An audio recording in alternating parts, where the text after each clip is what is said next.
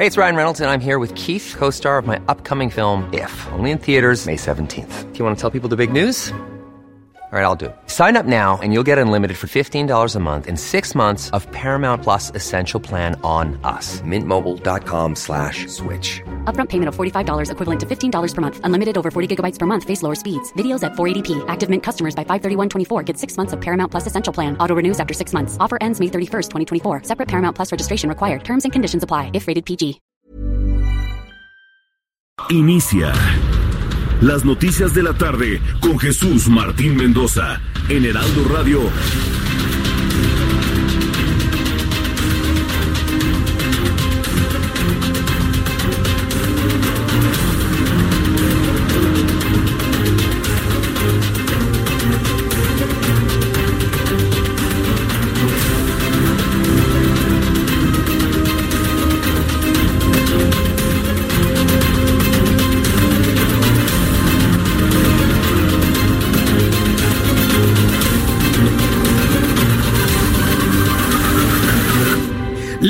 Tarde en punto, hora del centro de la República Mexicana. Bienvenidos, muy buenas tardes. Iniciamos el Heraldo Radio con toda la información importante en este lunes 3 de febrero del año 2020, un día feriado, día sin actividad financiera, sin actividad laboral, sin actividad escolar, debido a que es un feriado adelantado por el recuerdo del aniversario de la Constitución mexicana de 1917. Sin embargo, súbale el volumen a su radio, le tengo toda la información importante hasta este momento.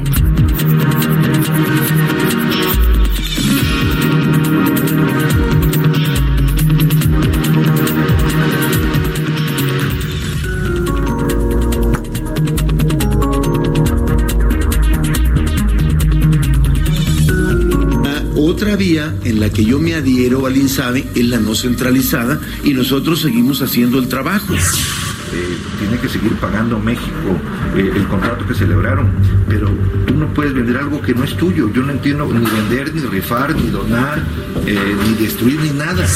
It is a waste of tax dollars. It is a waste of the American people's time. I, I believe about I believe maximizing every single day. I mean that, that's the thing with me. I take it one day at a time uh, and go out there and try to be the best person and the, the best athlete and the best player I can be.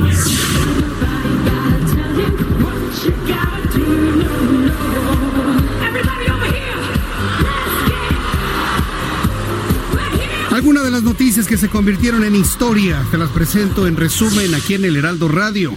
Yo soy Jesús Martín Mendoza y en este resumen informo que la Suprema Corte de Justicia de la Nación estableció que aquellos trabajadores que se jubilaron con base en la ley del Seguro Social de 1973 solo podrán recibir 10 salarios mínimos como máximo. ¿De qué se trata eso? La Suprema Corte de Justicia de la Nación estableció que aquellos trabajadores que se jubilaron con base en la ley de 1973, solamente 10 salarios mínimos como máximo. ¿Qué les parece? a ver, yo quisiera que me empezaran a llamar por teléfono todos aquellos que están eh, se, querían jubilar con base en la ley del Seguro Social 73, que me llamen y me digan si votaron por la actual administración. A ver. Los que estaban pensando que les iban a duplicar las pensiones, de que iban a tener mucho dinero, de que ya les tocaba a él, ya es la nuestra. Ahora que los ricos se vuelvan pobres y los pobres vamos a ser ricos. A ver, todos aquellos que se jubilan con la ley del 73, échenos un mensaje vía Twitter, arroba Jesús Martín MX y me digan qué piensan de que solamente les van a dar 10 salarios mínimos. Y eso lo ha avalado la Suprema Corte de Justicia de la Nación. Te va a tener, por supuesto, todos los detalles, el contexto todo lo que hay además de esta importante noticia en los próximos minutos aquí en el Heraldo Radio. En Michoacán, el gobernador de la entidad, Silvano Aureoles, reiteró que se firmará el acuerdo con el INSABI, con el Instituto de Salud para el Bienestar, pero en la ruta de los servicios no centralizados del sector salud. El mandatario local, Silvano Aureoles, precisó que la Ley General de Salud que crea el INSABI contenga dos alternativas, la adhesión centralizada y la no centralizada. Así lo planteó. Si yo me adhiero por la vía centralizada, entonces el director del INSABI tendría que nombrar a la secretaria de salud, tendría que empezar a ver los directores de los hospitales, a ver cómo se distribuye el medicamento, todo lo que implica operar los servicios de salud. En la otra vía en la que yo me adhiero al INSABE es la no centralizada y nosotros seguimos haciendo el trabajo. Porque además si yo traigo, y esto es importante, yo no quiero poner en tantito moverle a mi eh, abasto tan eficiente. Esto es lo que dijo eh, Silvano Aureoles, tiene toda la razón y están planteando que haya una modalidad centralizada y otra no centralizada. Imagínense hablar de centralización, que finalmente eso plantea el INSABI desde un inicio, en tiempos cuando el propio presidente habla de descentralizar el gobierno y mandar las secretarías de Estado a otros lados. Ah, pero la salud, eso sí, véngase para acá, vénganos tu reino, la vamos a centralizar completamente. No hay congruencia en cuanto a este tipo de cosas. Por eso el señor Aureoles está planteando finalmente si será centralizado o descentralizado. Yo le invito para que me envíe sus comentarios vía Twitter arroba Jesús Martín MX. El grupo parlamentario del PRI en la Cámara de Diputados se opuso a la rifa del avión, aseguró que al tratarse de un arrendamiento, la rifa del avión presidencial sería irregular, el avión pertenece a Boeing, claro, es un arrendamiento. No puede usted arrendar, perdón, no puede usted rifar un traspaso. Es que le apuestan a que la gente no sabe bien cómo está el asunto del avión presidencial. Esto fue lo que explicó el diputado Héctor Yunes. El avión presidencial no es del gobierno federal, es de la empresa Boeing. A ver, lo que, lo que hay es un esquema financiero eh, en el que eh, tiene que seguir pagando México eh, el contrato que celebraron. Pero tú no puedes vender algo que no es tuyo. Yo no entiendo ni vender, ni rifar, ni donar, ni destruir, ni nada. Eh, yo creo que deben ser más responsables el gobierno federal eh, y quitar esa cortina de humo para tantos errores que están cometiendo en otros, en muchos otros rubros y, actuar de manera seria. No pueden hacer eso simple y sencillamente. No sé qué acuerdo tengan con la empresa Boeing para esto. Eh, no sé si sea para con este dinero poder pagar realmente lo que vale el avión. Es como cuando vendes una casa que tienes hipotecada. La promueves, cuando ya tienes el acuerdo, paga la hipoteca y ya después eh, entregas el premio, la casa que, estás vendiendo. Sería un esquema parecido. Así lo hemos explicado aquí en el Heraldo Radio, pero bueno, pues no hay peor sordo que el que no quiere escuchar, ¿no? Por supuesto. Y se han desvivido en todo tipo de explicaciones a tanto al gobierno como a quienes hablan de que ay es maravilloso de que el presidente haga una rifa del avión presidencial, porque hay gente que piensa así, ¿eh? aunque usted no lo crea, ¿eh? Hay gente que dice, bueno, le parece maravilloso y se emociona y hacen hasta las manitas así.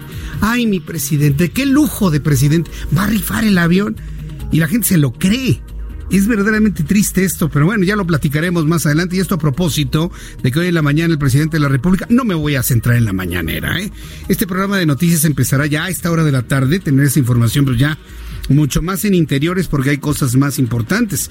Pero hoy en la mañana dice el presidente que se está perfilando precisamente la rifa del avión. Y bueno, ya los panistas le aclaran le aclaran la plana de que no puede rifar algo que no es del gobierno. Hoy conversé con Horacio Duarte, subsecretario del Empleo de la Secretaría del Trabajo, sobre el programa Jóvenes Construyendo el Futuro. Hoy nos reveló cómo se va a incrementar este programa, los... Eh, eh, los resultados que ha estado arrojando y además anunció que la primera generación de beneficiarios de este dinero ya van a salir, ¿eh? ya van a terminar. Reiteró que este programa es solamente por un año y ya en el próximo mes de marzo los primeros van a empezar a salir para ingresar la segunda generación de beneficiarios que buscan incrementarlos en 500 mil personas más.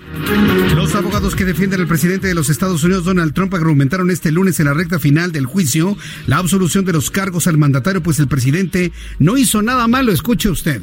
Más adelante le voy a tener todos los detalles de qué manera, pues prácticamente Donald Trump le ha ganado a los demócratas, mientras los demócratas están tronándose los dedos para conseguir a alguien que puede enfrentar la aplanadora en la que se ha convertido Donald Trump desde el punto de vista político rumbo a la elección. Y para Donald Trump, pues la posible repetición en la Casa Blanca, la posible reelección en la Casa Blanca en las próximas elecciones. 50 años después, los jefes de Kansas City conquistaron el Super Bowl al vencer a los 49 de San Francisco 31 a 10. Patrick Mahomes, mariscal de campo de Kansas City, fue el jugador más valioso del partido. Más adelante, Fernando Galván nos va a tener todos los detalles de lo ocurrido en el Supertazón. También le voy a platicar lo ocurrido en España. Un avión de Air Canada despegó del aeropuerto de Barajas en Madrid con rumbo a Toronto. Pero ¿qué cree? Que en el momento de despegar, algo sucedió en el momento de levantar el tren de aterrizaje. Fíjense nada más el drama. Se desprende una rueda, se despedaza la rueda y los pedazos de llanta van a parar en uno de los motores del avión del 747 que estaba despegando en Madrid. Dicen los pasajeros que escucharon como un golpe y una explosión y bueno, pues en ese momento se, eh, se dieron los protocolos de, de salvamento para un aterrizaje de emergencia de regreso a Madrid. Fueron cinco horas verdaderamente cardíacas, sin embargo la gente al interior del avión se mantuvo tranquila. Imágenes que han dado la vuelta al mundo muestran como un, como un avión F-14 de la Fuerza Aérea Española se prácticamente se puso a un costado del avión mientras iba volando, mientras iba tirando el combustible y hacía giros en los alrededores de Madrid. Uno de estos aviones de combate se puso a unos cuantos metros del avión para tomar fotografías y dar cuenta de los daños y poder evaluar las opciones de aterrizaje.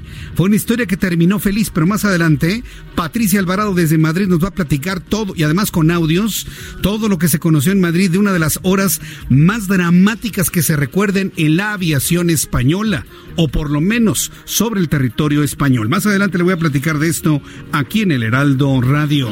También le voy a presentar el video en donde la hija del general, Lady General, se disculpa. La semana pasada fue muy viral en redes sociales nacionales como una mujer con un vocabulario verdaderamente lamentable le gritaba a un soldado y a un civil que se fueran directito a allá, bueno, pues fue muy comentado este video. La verdad es que llama la atención que los hijos de los generales sean tan carretoneros, y perdón con los que jalan carretas, o como cargadores, perdón por los cargadores, pero verdaderamente con un vocabulario propio de pulcata, propio de cantina, señora Ayala. Bueno, pues la mujer que se llama Berenice Ayala finalmente se disculpó, pero a regañadientes en el video que usted puede ver en mi cuenta de Twitter, arroba Jesús Martín MX, con todo el pesar de su corazón empieza a leer un documento que se ve que le redactaron y que le prepararon. Se nota que la mujer no quería disculparse porque ella está convencida que por ser hija de general quiere comportarse como se le dé su regalada gana. Puede verlo, arroba Jesús Martín MX, arroba Jesús Martín MX. Yo no le creo nada a sus disculpas. Pero bueno, finalmente su papá le ordenó disculparse, el general Ayala. Le ordenaron a la mujer disculparse y yo le invito para que me diga qué opina de ello. Al ratito le voy a poner un pedacito de la disculpa. Y es que fue muy viral. Yo creo que esto no puede repetirse bajo ninguna circunstancia en las Fuerzas Armadas, ni en sus familias, ni en sus descendientes. Y tendrían que revisarlo porque ahora resulta que los hijos de los generales, como hijas o hijos de papi, están habilitados para poder sobajar, insultar, denigrar a un soldado raso, a un civil. La verdad les cayó, pero. No, y me dicen de que el general Ayala está involucrado en la construcción del aeropuerto de Santa Lucía. Acabemos, gran favor que le hizo. Bueno, son las 6 de la tarde con 13 minutos hora del centro de la República Mexicana. En este lunes 3 de febrero, que es un día feriado, la verdad, la Ciudad de México está preciosa, se puede circular por todos lados, por aquí, por allá. No hay que descartar algún problema vehicular a esta hora de la tarde. Nuestros compañeros reporteros urbanos. Empezamos con nuestro compañero Daniel Magaña. ¿En qué zona de la ciudad te encuentras, Daniel? Adelante. Así es, Jesús Martín, eh, muy buenas tardes. Ya lo referías, realmente las principales vialidades de pues, la Ciudad de México se encuentran sin complicaciones eh, vehiculares. Muchas personas regresan en este pues puente vacacional sobre la zona de la carretera de la autopista México-Cuernavaca. Fíjate que estaban grupo de manifestantes, eh, pues algunos familiares desaparecidos estuvieron manifestándose en esta zona, dejaban el paso libre. Hace pues también algunos minutos ya se retiraron, pero bueno, pues sí presenta carga vehicular, sobre todo para las personas que ingresan hacia la Ciudad de México sobre esta este acceso carretero encontrará pues algunas complicaciones. También un poco más adelante la incorporación hacia la zona del viaducto Tlalpan, una vez que se incorpora hacia la zona del anillo periférico sur, el avance sin complicación en dirección hacia la zona del Óvalo San Jerónimo o bien las personas que se trasladan hacia la zona de Xochimilco. El reporte de Jesús Martín. Muy buena tarde. Muchas gracias por la información, Daniel Magaña. Hasta luego. Hasta luego. Israel Lorenzana, ¿en qué zona de la ciudad te encuentras? Adelante. Jesús Martín, gracias. Muy buenas tardes. Efectivamente, tenemos información para nuestros amigos que se desplazan a través del Paseo de la Reforma. Hemos hecho ya un recorrido desde la zona de insurgentes hasta la Avenida Hidalgo. La circulación en términos generales es aceptable. Algunos asentamientos, esto por el lento cambio de luces en los semáforos, pero nada para pensar en alternativas. También checamos parte del circuito Plaza de la Constitución, y la circulación también se presenta aceptable para quien viene de Itazaga, de Fray Servando, a través de 20 de noviembre, únicamente algunos para incorporar el circuito Plaza de la Constitución, pero nada para pensar en alternativas, ya que superando este punto la circulación mejora con dirección hacia República de Brasil, hacia la calle 5 de Mayo. Así que hay que manejar con mucha precaución, Jesús Martínez, la información que te tengo. Muchas gracias por la información, Israel Lorenzana. Hasta luego. Hasta luego. Quiero informarle a nuestros amigos que el regreso de vacacionistas de este enorme puente, y digo enorme porque los niños el viernes pasado tuvieron viernes técnicos y no hubo clases, para quienes salieron de las ciudades y principalmente de la Ciudad de México durante este fin de semana, tenemos regreso de vacacionistas a esta hora de la tarde. Al ratito con nuestros compañeros reporteros urbanos le voy a tener el informe de ingresos a la Ciudad de México por salidas, pero por lo pronto sí le puedo informar que tenemos dos entradas a la Ciudad de México muy conflictivas, la México Cuernavaca y la México Querétaro, o mejor dicho, la Querétaro México y la Cuernavaca México. Mucha atención a nuestros amigos que ya nos escuchan después de la pera rumbo a la zona de Tres Marías. Para quienes vienen de la ciudad de Cuernavaca o más allá, Después de la pera, en regreso a la Ciudad de México, a la altura de Tlajomulco, de Coajomulco, perdón, de Coajomulco viene todo a vuelta de rueda. Tenemos uno, dos, tres accidentes en carriles centrales de la autopista México-Cuernavaca, después de la pera. Viene a vuelta de rueda, prácticamente detenido desde Coajomulco, despuesito de la pera, hasta Tres Marías. De ahí, después de Tres Marías, se vuelve a sentar por completo debido a un accidente en Parres. En la carretera libre también tenemos dos accidentes poco antes de Parres, a la altura de San Miguel Topilejo. Una vez que usted cruza Parres, ya la vialidad es completamente libre.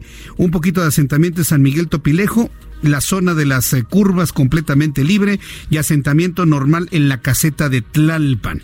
Ya una vez que usted ingresa tanto a insurgentes como al circuito interior o al periférico no tendrá ningún problema de desplazamiento en la Ciudad de México. Tenemos algunos accidentes en el circuito interior a la altura de Boulevard Puerto Aéreo frente al Aeropuerto Internacional de la Ciudad de México, tanto de ida como de regreso para que también lo tome en cuenta un retraso aproximadamente de unos 30 minutos en esa zona de la de México.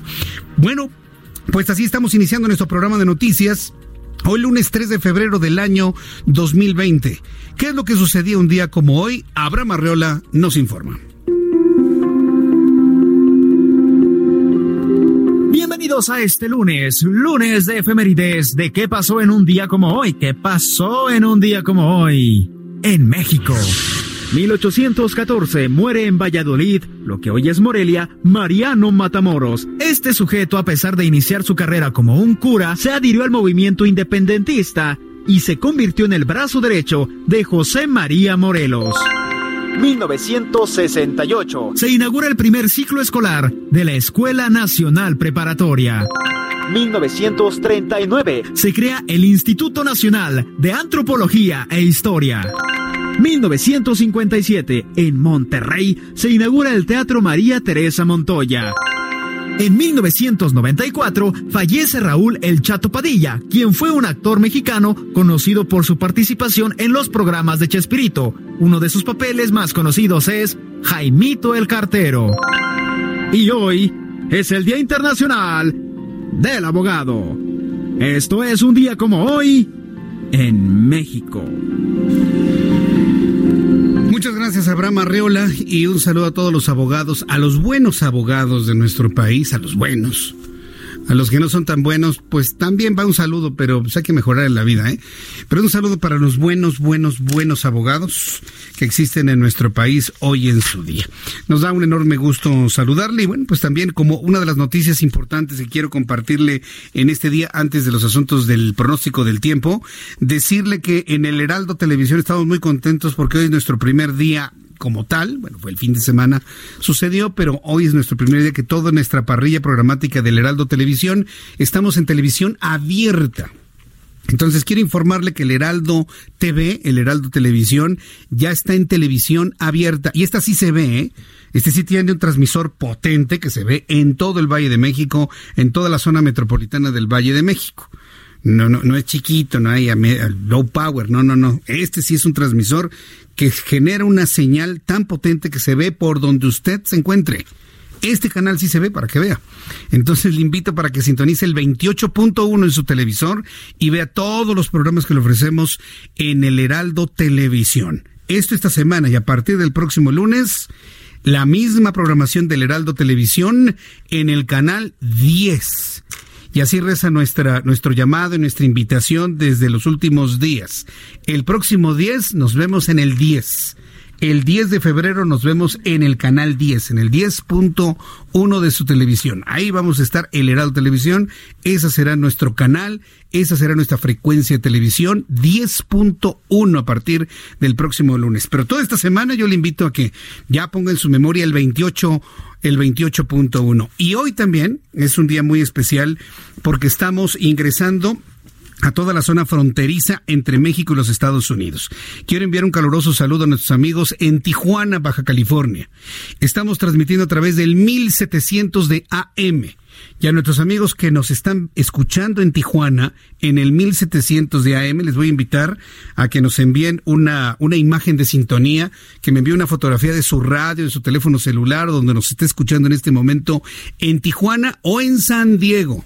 A partir del día de hoy, este programa de noticias, el Heraldo Radio con Jesús Martín Mendoza, también informa a toda la comunidad hispana y estadounidense en la ciudad de San Diego, California y Tijuana, Baja California. Todos los alrededores de Tijuana, Tecate, Mexicali, nuestra poderosa señal de AM en el 1700 llega perfectamente bien. Si usted conoce la zona, es pues una zona muy plana, ¿no? Muy, muy, muy plana, sin accidentes geográficos que impidan la llegada de nuestra señal de AM. Por eso baña por completo toda esta zona y toda la ciudad de San Diego.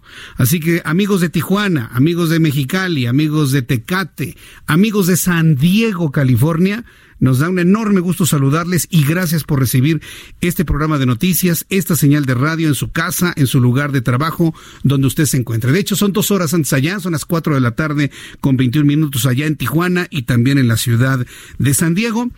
Tómele una fotografía a su radio sintonizado en el 1700 y envíemela por favor a arroba Jesús MX.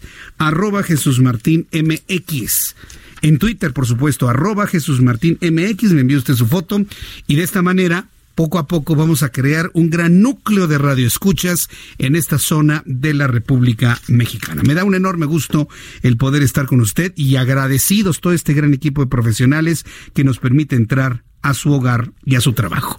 Vamos a revisar las condiciones meteorológicas para las próximas horas. Precisamente, el nuevo Frente Frío está ingresando por el noroeste de la República Mexicana, por Los Ángeles, por San Diego, por Tijuana, por eh, esta zona de noroeste de la República Mexicana. Frente Frío número 38 y la octava tormenta invernal de la temporada eh, están provocando lluvias, bajas temperaturas en esta zona del país, además de Chihuahua, Coahuila, Nuevo León, Durango, Zacatecas, San Luis Potosí.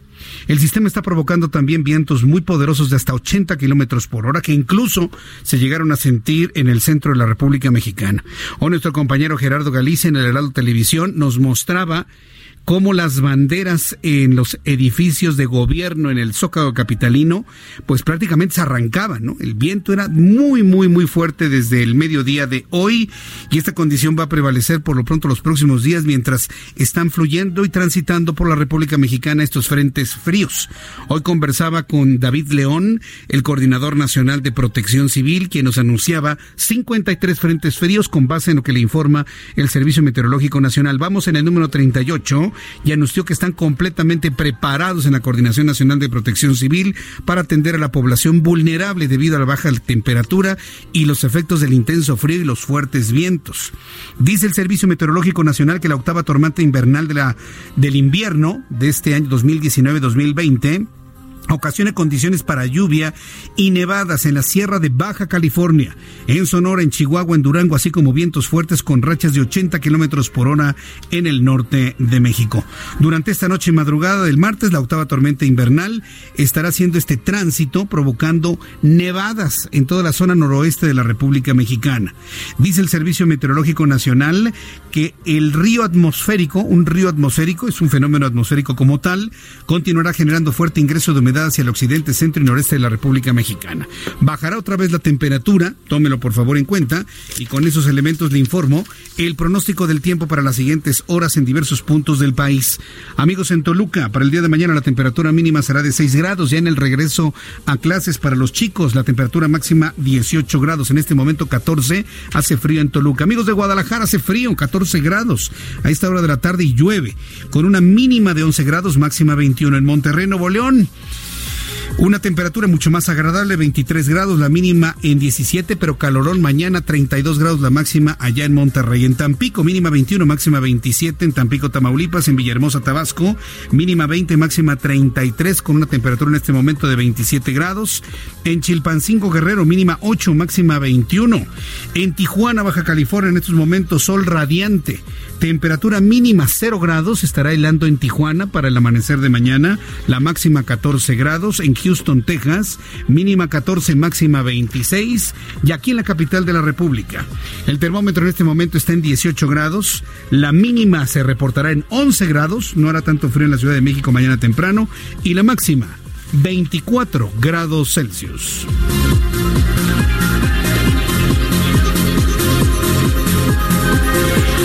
De la tarde con 25, las 6 de la tarde con 25 minutos tiempo del centro de México. Sensibles a los últimos sismos de la temporada, le informo que a la una de la tarde con 3 minutos tembló en Paracho, Michoacán. La magnitud fue de 4 grados.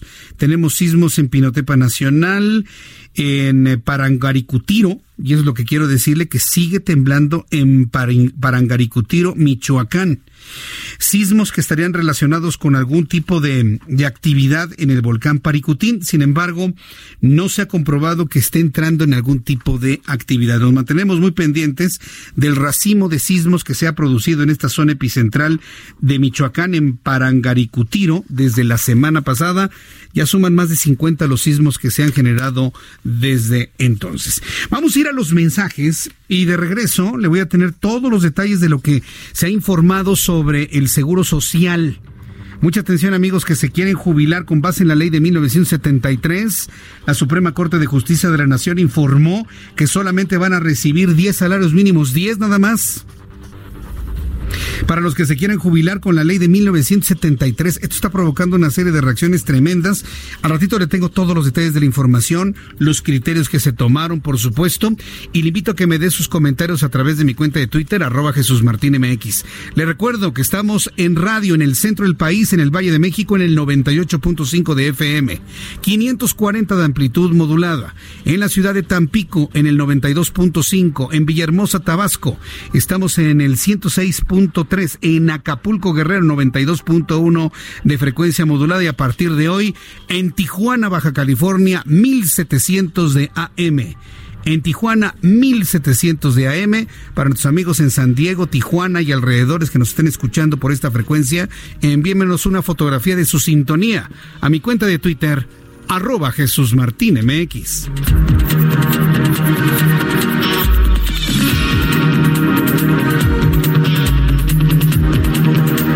Escuchas a Jesús Martín Mendoza con las noticias de la tarde por Heraldo Radio, una estación de Heraldo Media Group.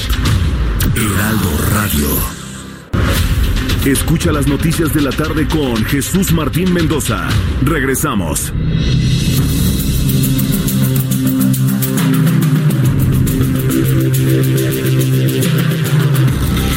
Seis de la tarde con 31 minutos, seis de la tarde con 31. Escucha usted el Heraldo Radio. Le saluda Jesús Martín Mendoza con las noticias a esta hora de la tarde, como siempre lo hemos hecho en los últimos 16 años.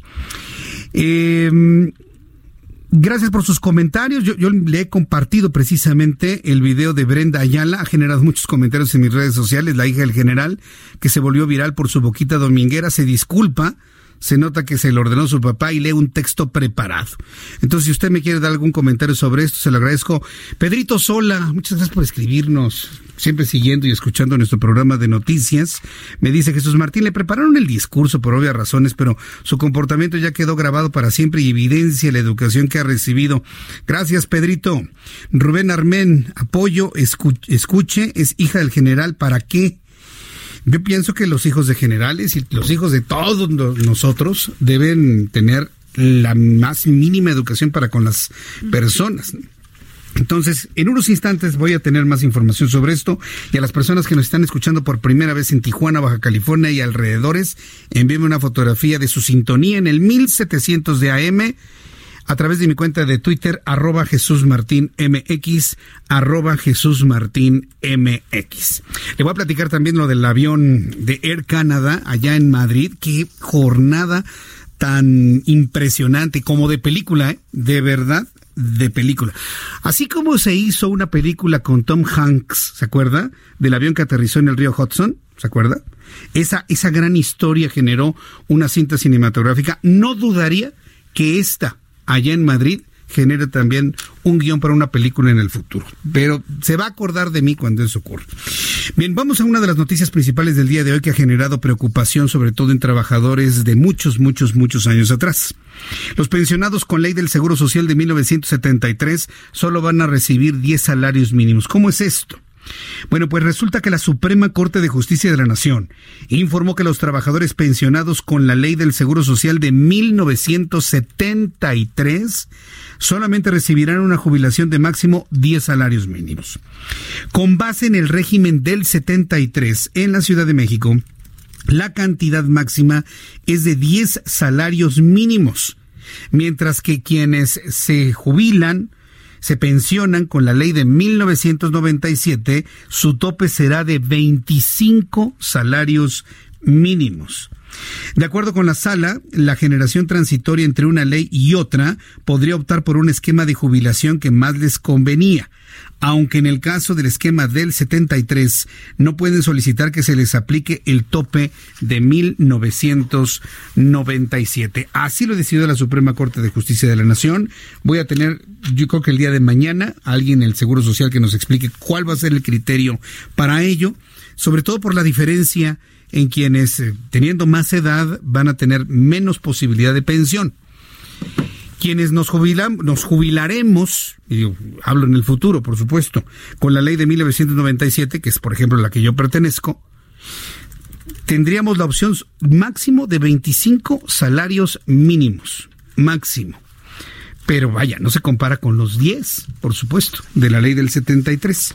Entonces, sus opiniones y comentarios yo lo estoy recibiendo a través de mi cuenta de Twitter, arroba Jesús Martín MX. Para cotizar con la ley del Seguro Social 73 era necesario, por ejemplo, haber comenzado a cotizar antes del 1 de julio de 1997, tener 60 años de edad como mínimo, tener al menos 500 semanas cotizadas ante el Instituto Mexicano del Seguro Social, haber causado baja en el régimen obligatorio de la ley del Seguro Social, estar inscrito en la ley del Seguro Social antes del 30 de junio de 1997. En cuanto a la pensión con la ley del 73, esta se realiza con base en salario promedio de los últimos cinco años, aunque hay otros factores que inciden como el promedio salarial de las últimas 250 semanas cotizadas, la cuantía básica que se desprende de un porcentaje del salario promedio, el incremento anual, por ejemplo, asignaciones familiares, los recursos correspondientes al nuevo sistema de pensiones. Es un tema que dará muchísimos comentarios, críticas, señalamientos, no dudaría inclusive que hasta genere manifestaciones, protestas, comentarios, en fin, pero poco a poco vamos a ir explorando esta información con nuestros amigos del Instituto Mexicano del Seguro Social para que de esta manera usted tenga toda la información de lo que puede, lo que le conviene y finalmente, bueno, conocer cómo está esta noticia. Napoleón Gómez Urrutia, presidente de la Comisión del Trabajo en el Senado, anunció que para el próximo 12 de febrero se iniciará la discusión en torno a la reforma que busca regular la subcontratación laboral. Hay que recordar que ya inició sus labores el periodo ordinario de sesiones en las cámaras legislativas. Entonces Napoleón Gómez Urrutia, quien es el presidente de la Comisión del Trabajo en el Senado, ya anunció que el próximo 12 de febrero va a desempolvar, va a sacar de la congeladora y va a desempolvar la ley para regular la subcontratación laboral mediante el formato de parlamento abierto. Acuérdense que esta fue una propuesta del senador Ricardo Monreal. El senador Ricardo Monreal propuso, puso en la mesa, ¿saben qué? Sí, vamos a hacer, pero primero vamos a consultar a todos los patrones, primero vamos a consultar a todos los trabajadores, lo que se antojaba un proceso pues como de años, ¿no? Porque imagínense cuánto nos vamos a tardar en consultar a todos. Gómez Urrutia aclaró que la propuesta, avalada en comisiones durante diciembre pasado, pero detenida para discutirse en el Pleno, no implica la desaparición del régimen de outsourcing, sino que busca evitar la simulación por parte de patrones. Ah, ese ya es un matiz muy diferente, don Napoleón, muy diferente. Y ese es un matiz muy importante el que ha dado. No es que quieran acabar con el outsourcing, no, no, no, no, no. Simplemente queremos ir contra los patrones abusadores, los que precisamente utilizan la estrategia para evitar sus responsabilidades como patrones, cancelando contratos, evitando las antigüedades, no cumpliendo con eh, los derechos de los trabajadores, cosas por el estilo. Y es que el senador por el Movimiento de Regeneración Nacional reconoció que este modelo de contratación es necesario para el desarrollo de trabajos que algunas empresas realizan y que por cuestión de estructura, recursos financieros o humanos se ven limitados a efectuarlas por sí solas. Es lo que comentó el senador Napoleón Gómez Urrutia. Entonces, el 12 de febrero, esto será noticia nuevamente y veremos también la reacción de los legisladores de la oposición. Otro asunto importante tiene que ver con el INSABI, con el Instituto Nacional de Salud para el Bienestar. Hoy en Michoacán, el gobernador constitucional de Michoacán, Silvano Aureoles, reiteró que sí firmará el acuerdo con el Instituto de Salud para el Bienestar. Pero aclaró el señor Aureoles que será en la ruta de los servicios no centralizados del sector, es decir, Será Insabi, pero lo seguiré controlando yo en el Estado. El mandatario local precisó que la Ley General de Salud que crea el INSABI contempla dos alternativas, la adhesión centralizada y la no centralizada. Silvano Aureoles, gobernador de Michoacán, explicó que las diferencias entre las alternativas en la que la adhesión centralizada significa la entrega absoluta al gobierno federal de la operación de los servicios de salud, infraestructura física y todo el recurso, mientras que en la forma no centralizada, el Estado sigue administrando y operando sus servicios de salud, la entidad federativa. Y es que en el caso de Michoacán todos sus hospitales están certificados desde 2016, existe una adquisición consolidada de medicamentos y de esta manera lo explicó el gobernador michoacano. Si yo me adhiero por la vía centralizada, entonces, el director del INSABI tendría que nombrar a la secretaria de salud, tendría que empezar a ver los directores de los hospitales, a ver cómo se distribuye el medicamento, todo lo que implica operar los servicios de salud.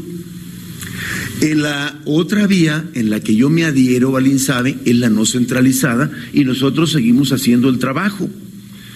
Porque además si yo traigo, y esto es importante, yo no quiero poner en tantito moverle a mi eh, abasto tan eficiente. ¿Para qué lo descomponemos? Compramos el medicamento de manera consolidada desde hace cuatro años, desde el 2016, porque nos dimos cuenta que era mucho mejor y que nos íbamos a ahorrar mucho dinero.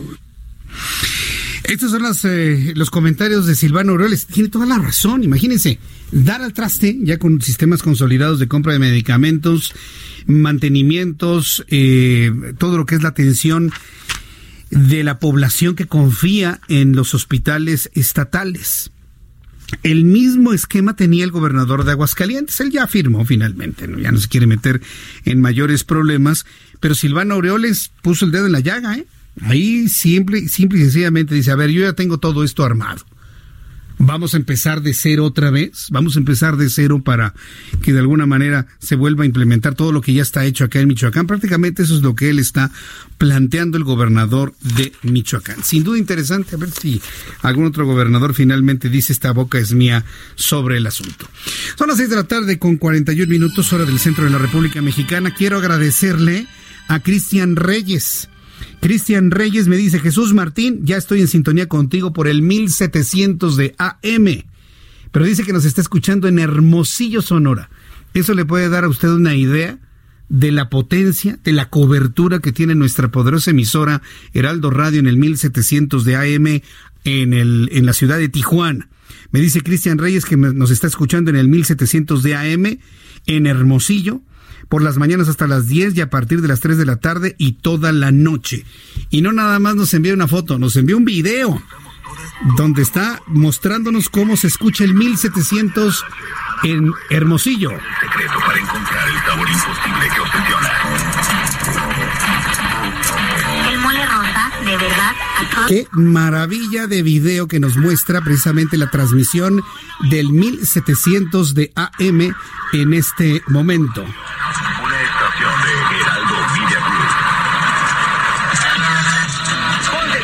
Una estación del Heraldo Media Group en el 1700. Es un video que me está enviando uno de nuestros radioescuchas.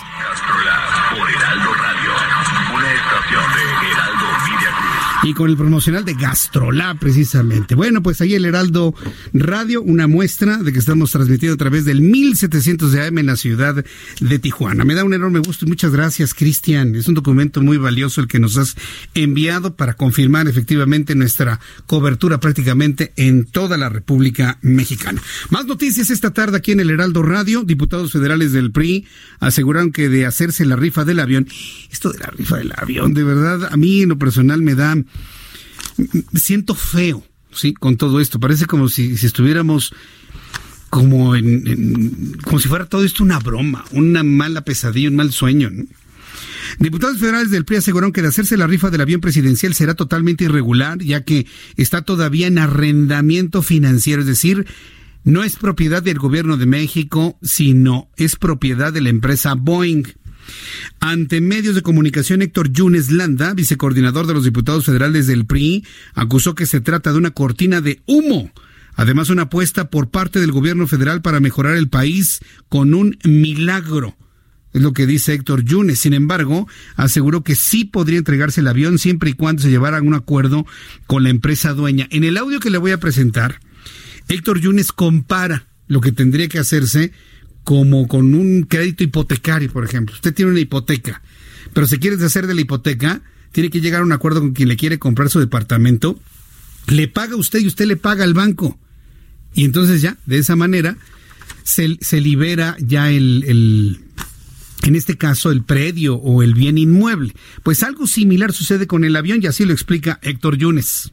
Es muy probable, en esta semana se decide a ver, vamos con el sonido de Héctor Yunes, ¿sí? Eh, está en el resumen inicial, donde explica Héctor Yunes cuál es el esquema. Ahorita vamos con el señor Obrador.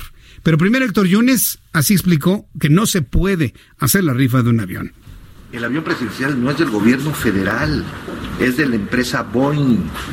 A ver, lo que, lo que hay es un esquema financiero eh, en el que eh, tiene que seguir pagando México eh, el contrato que celebraron. Pero tú no puedes vender algo que no es tuyo. Yo no entiendo ni vender, ni rifar, ni donar, ni destruir, ni nada. Yo creo que deben ser más responsables el gobierno federal y quitar esa cortina de humo para tantos errores que están cometiendo en otros, otros en muchos otros rubros y, actuar de manera seria. No pueden hacer eso simple y sencillamente. No sé qué acuerdo tengan con la empresa Boeing para esto. Eh, no sé si sea para con este dinero poder pagar realmente lo que vale. El avión es como cuando vendes una casa que tienes hipotecada. La promueves, cuando ya tienes el acuerdo, pagas la hipoteca y ya después eh, entregas el premio, la casa que, estás vendiendo. Sería un esquema parecido. Sería un esquema parecido, es lo que comenta es, lo que comenta el propio diputado Héctor, Héctor Yunes. Entonces, ahí está la explicación que está dando a conocer. De lo que dijo hoy el presidente de la República, pues ya se imaginará, ¿no? Dice que lo más probable es que se rife. Y es que lo quiere anotar en lo logrado en la historia. Nos deshicimos de un avión como una rifa, ¿no? Para luego reírse, ¿no? No, no, no, es verdaderamente sorprendente. ¿Qué pasó con el empresario coreano, su coreano? Pues seguramente no quiso subir 5 millones de dólares más y dijo, bueno, pues quédense ahí, me avisan si les interesa vendérmelo por lo que yo les ofrezco. 125 millones de dólares. Hoy platiqué con Horacio Duarte, Horacio Duarte, subsecretario del Empleo de la Secretaría del Trabajo y Previsión Social. Hablamos del programa Jóvenes Construyendo el Futuro. Una de las cosas que a mí en lo personal me pareció importantes de esto es aclarar que el programa que si bien podemos estar a favor o no podemos estar a favor, un programa a fondo perdido que le da dinero a los muchachos no es un dinero por siempre, sino que es cada año. Claro, te, tendrán que revisar que efectivamente en ese llamado a combatir la corrupción, alguno no repita, ¿no? Alguno no repita. Seguramente van a repetir algunos hermanos. Pero aquí el asunto es que no repitan, los beneficiarios son por un año y ya está por terminar la primera generación de la primera generación de jóvenes construyendo el futuro para dar paso a la siguiente, además con un incremento de medio millón de jóvenes más que puedan recibir este apoyo de contado. Escuche usted lo que me dijo Horacio Duarte. El nuestro Jóvenes Construyendo el Futuro es un programa que ataca a jóvenes entre 18 y 29 años de edad que no tienen acceso al mercado educativo, no tienen acceso al mercado laboral y los estamos incorporando para que sean aprendices, para que colaboren en empresas, en negocios, en changarros, en eh, oficios y eso les permite con una beca de 3.600 pesos que damos de parte de la Secretaría del Gobierno de México eh, tener una posibilidad. Nosotros hemos definido que el programa lo que busca es sacar a un millón de jóvenes de las calles es disputarle, como lo ha dicho el presidente, precisamente al crimen organizado a los jóvenes. Pero aquí veíamos, pues hay como son edades mucho más cortas, prácticamente niños. Habría que pensar en un programa para esas edades. No, yo creo que hay que pensar en una acción que le permita a los niños ir a las escuelas, dedicarse a estudiar, dedicarse a jugar, y en tanto eh, vamos eh, recomponiendo el tejido social del país, se va recuperando las regiones de, México, pues programas como Jóvenes Construir el Futuro les dan una primera oportunidad a los jóvenes. Tenemos este año un millón de becarios que ya están colaborando, que están ayudando. Y lo van a incrementar, ¿verdad? Lo vamos a incrementar. Este año vamos a ir por otro medio millón de, de, jóvenes. Ha tenido buen éxito. Hay ya jóvenes que se empiezan a ser contratados en las propias empresas. Y es una gran apuesta del gobierno del presidente Andrés Manuel para atender a los jóvenes porque durante muchos años se les dio la espalda. Esto es lo que comentó Horacio Duarte sobre una actualización del programa Jóvenes Construyendo el Futuro. Faltan 11 minutos para que sean las 7, 11 minutos para que sean las 7. Gracias por sus comentarios a través de Twitter. Muchas gracias por lo que me han eh, dicho. Alejandra, ella dice que la disculpa de Brenda Ayala, la hija del general, más falso que la boda de mi comadre. Gracias, Alejandra. No, no, no, pobre muchacha, ¿eh? La verdad es que le ha ido como en feria, pero no, no se ve muy convencida de la disculpa que está completamente leyendo. No sale una sola palabra de ella misma en el video. Gracias Luis Castillo por tu comentario también. Doctosaurio Rex, qué triste que se tiene que llegar a eso. Pues sí. Manuel Castellanos, el problema se resume en una sola pregunta. ¿Dónde está la educación? Sí. Mire, no nos vamos a, a constituir en el castillo de la pureza. Por supuesto que no. Yo creo que todos conocemos palabras, palabritas, palabrotas y palabrones. Todos los conocemos. Aquí de lo que se trata es saber en qué momento usarlas y bajo qué condición poderlas usar, si es que alguien quiere usarlas o necesita usarlas. Pero quien use ese tipo de palabrotas como esta muchacha Brenda Ayala, hija de un general, para denigrar a un soldado y a un civil, entonces ahí es donde se, se cumple lo que yo le he dicho. En México estamos enfermos de importancia. Todos somos, y me incluyo, todos somos amigos e influyentes de alguien. Todos, todos, todos, absolutamente. Usted hágale a alguien al de atrás y automáticamente dice que es amigo y amiga de fulano, de sutano, primo, nieto, vecino, conocido. Ahorita vas a ver, ahorita le, le voy a hablar. Ahorita le voy a hablar para que veas. ¿Sí o no, Nadia? Ahorita le voy. No, es que no sabes con quién te metes, ¿eh? Uy, uy, uy, uy. Te, te vas a quedar sin. Soy amigo de Jesús Martín Mendoza. No tienes idea ni quién soy. Todos en México, todos señores, aunque se ría. Porque yo estoy viendo en este momento cómo se le dibuja una sonrisa en su cara mientras me escucha en el auto. ¿Sí o no? Ah, es que te metí. No, no sabes con quién te metiste. Y yo no voy a decir otros calificativos que la gente dice, ¿no? Pero sí o no, usted es fulano y es influyentazazo. ¿Sí o no? Ah, ¿verdad? Bueno, pues esto le pasó a esta muchacha, ¿no? Se sintió que era hija de un general. No, hombre. Te, vamos a fusilar, nada más le faltó decirle esta, a esta muchacha. Eh, Manuel Castellano, gracias. Gerardo Diosdado también, ya está muerto de la risa de todo esto. Pues sí, mira, no nos queda más que reírnos con tantas cosas que pasan en este país. Castle G Dicen que lo feo cuesta trabajo y es y, a esta persona no le quedó de otra. Bueno, algunos comentarios como que los modifico tantito para que sean audibles. ¿eh? Adri Rojas, muchas gracias también por tu comentario. Obsi MX, también gracias por seguirnos. Ricardo Franco, por supuesto que fue obligado a disculparse y la verdad es muy difícil que cambie su manera de pensar. Eso sí, los hijos a los que se les ha dado todo se vuelven insensibles ante lo elemental hay que ser formados y educados en la carencia para poder valorar lo que se tiene. Y lamentablemente, pues, estas generaciones, algunos chavos, pues no, no, no más, no más como que no. Bueno, son las seis de la tarde con 52 minutos. Antes de ir a los mensajes, antes de ir a los mensajes, quiero platicar de lo que pasó en España. Eh, mi compañera Patricia Alvarado, eh, periodista allá en Madrid, eh, Patricia Alvarado, nuestra compañera periodista allá en Madrid, eh, fue testigo de lo que sucedía en el aeropuerto de Barajas. Despega un avión, tiene una falla mecánica tremenda.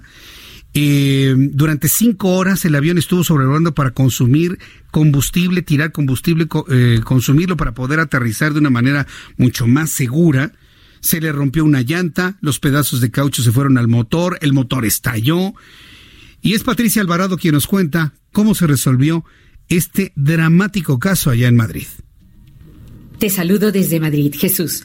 Día de infarto en el aeropuerto de Madrid Adolfo Suárez Barajas y para los 128 pasajeros del avión de Air Canada vuelo 837 con destino a Toronto que tuvo que aterrizar de emergencia con una rueda del tren de aterrizaje rota y un motor dañado debido a los fragmentos de caucho que se infiltraron. La maniobra conllevaba un altísimo riesgo y felizmente se resolvió gracias a la destreza del comandante y al protocolo de seguridad del aeropuerto de Barajas. Después de sobrevolar a muy baja altura durante más de cuatro horas el espacio aéreo de la provincia de Madrid para quemar combustible y aligerar el avión, el Boeing de Air Canada tocó tierra en Madrid pasadas las siete de la tarde. Todos sanos y salvos, tras horas de tensión en que se pensó lo peor. Los hechos comenzaron minutos antes de las 3 de la tarde. Poco después de despegar, al Boeing de Air Canadá se le reventó una rueda del tren de aterrizaje. El comandante avisó a los pasajeros. estamos ah, dirigiéndonos hacia el aeropuerto de Barajas y vamos a volver a Madrid para aterrizar. Increíblemente, la calma reinó en esas angustiosas horas. Así lo contó un periodista español que iba en el avión que cuando hemos despegado hemos notado un pequeño, pues como un pequeño golpe, una pequeña explosión y nos enseguida nos hemos dado cuenta que era una rueda, ¿no? Un avión de combate F-18 de la Fuerza Aérea Española voló para capturar fotos del avión, para evaluar los daños y preparar el contingente. En el aeropuerto de Madrid se desplegó un gran dispositivo con decenas de dotaciones de bomberos y ambulancias en la pista, preparada para recibir al avión mientras los hospitales permanecían en alerta. Como si fuera una película, los canales de televisión transmitieron el aterrizaje y según cuentan los pasajeros, fue como vivir un terremoto dentro del avión. Una experiencia sin duda inolvidable. Jesús. Un cordial saludo desde Madrid. Muchas gracias Patricia Alvarado, periodista en Madrid, quien nos ha compartido esta crónica de lo ocurrido allá. Dice nada más que terrible, ¿no? Despegue el avión, despegue el avión y un pedazo de rueda pega en un motor. ¿A qué le recuerda eso? ¿A qué le recuerda eso? Algo similar sucedió, pero con un resultado muy trágico hace 20 años. En el mes de julio del año 2000, del aeropuerto Charles de Gaulle despegaba un avión Concorde de Air France con destino a Nueva York. En el momento que iba carreteando, una de las llantas pisa un pedazo de metal que nadie sabe qué estaba haciendo ahí en la pista. La chispa, no se rompe el neumático, pero el pedazo de metal pega en el motor. El motor estalla, pero el Concorde sí perdió el control, se fue a estrellar más adelante en, un, en unos terrenos eh, agrícolas que estaban a las afueras del aeropuerto Charles de Gaulle con el saldo tremendo y que tres años después provocó ya el cierre de los servicios de los modelos Concord de todas las empresas que los tenían. Entonces, hace 20 años no se conocía de un accidente con ruedas y con motores en el momento del despegue. Aquí en este caso se le está dando un gran aplauso al piloto que pudo mantener el control de la aeronave y pudo realizar un aterrizaje exitoso, un verdadero héroe. Vamos a ir a los mensajes, regreso enseguida, le invito para que me escriba a través de mi cuenta de Twitter, arroba Jesús Martín MX. Seguimos transmitiendo a través del 98.5 de FM en el Valle de México, 540 de amplitud modulada y para el resto del país, vámonos todos a www.elheraldodemexico.com para seguir escuchando noticias hasta las 8 de la noche.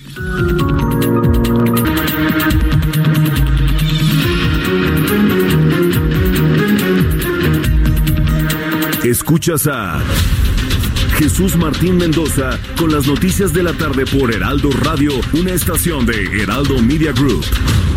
Escucha la H, Heraldo Radio.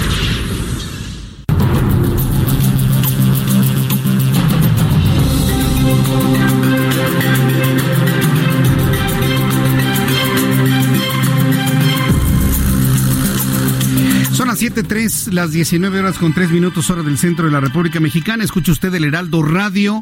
Yo soy Jesús Martín Mendoza, que le acompaño con las noticias en la tarde, en la noche, como siempre ha sido durante los últimos 16 años. No sé qué gusto me da el que, nos, que más personas nos redescubran. Este fin de semana todavía yo algo sorprendido. Le contesté a varias personas que me decían, oye Jesús Martín, después de que se fue de Radio Red, ya no lo encontré.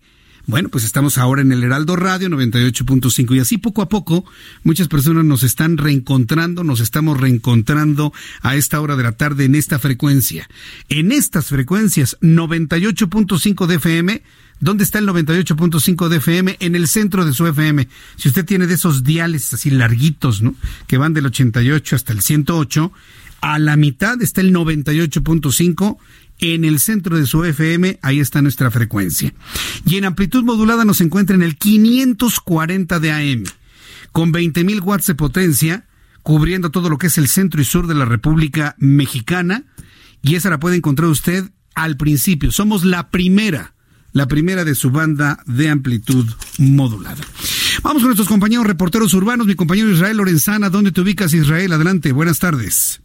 Jesús Martín, gracias. Pues estamos recorriendo parte del circuito interior para nuestros amigos que vienen de la zona de la raza y con dirección hacia Marina Nacional. La circulación aceptable. Hay algunos asentamientos en carriles laterales, esto a consecuencia de los vehículos que se incorporan por un lado hacia la zona de la Ribera de San Cosme, su continuación la México-Tacuba y más adelante también hacia Marina Nacional. No hay que pensar en alternativas, esto si su destino es la zona de Avenida Chapultepec o más adelante con dirección hacia Avenida Revolución, sin duda alguna es una buena alternativa esta tarde-noche. El sentido opuesto, la circulación ya algunos asentamientos, precisamente para incorporarse hacia las inmediaciones de San Cosme, en carriles laterales y también algunos asentamientos, esto en la zona de la colonia San Simón Tolnáhuac, no hay que pensar en alternativas, ya que superando este punto y con dirección hacia el aeropuerto capitalino, la circulación mejora. Si requieren de alguna opción, pues sin duda alguna el eje 3 Norte y también Avenida de los Insurgentes pueden ser una buena alternativa esta tarde-noche con dirección hacia el perímetro de la alcaldía Gustavo Amadero. Jesús Martín, la información que te tengo.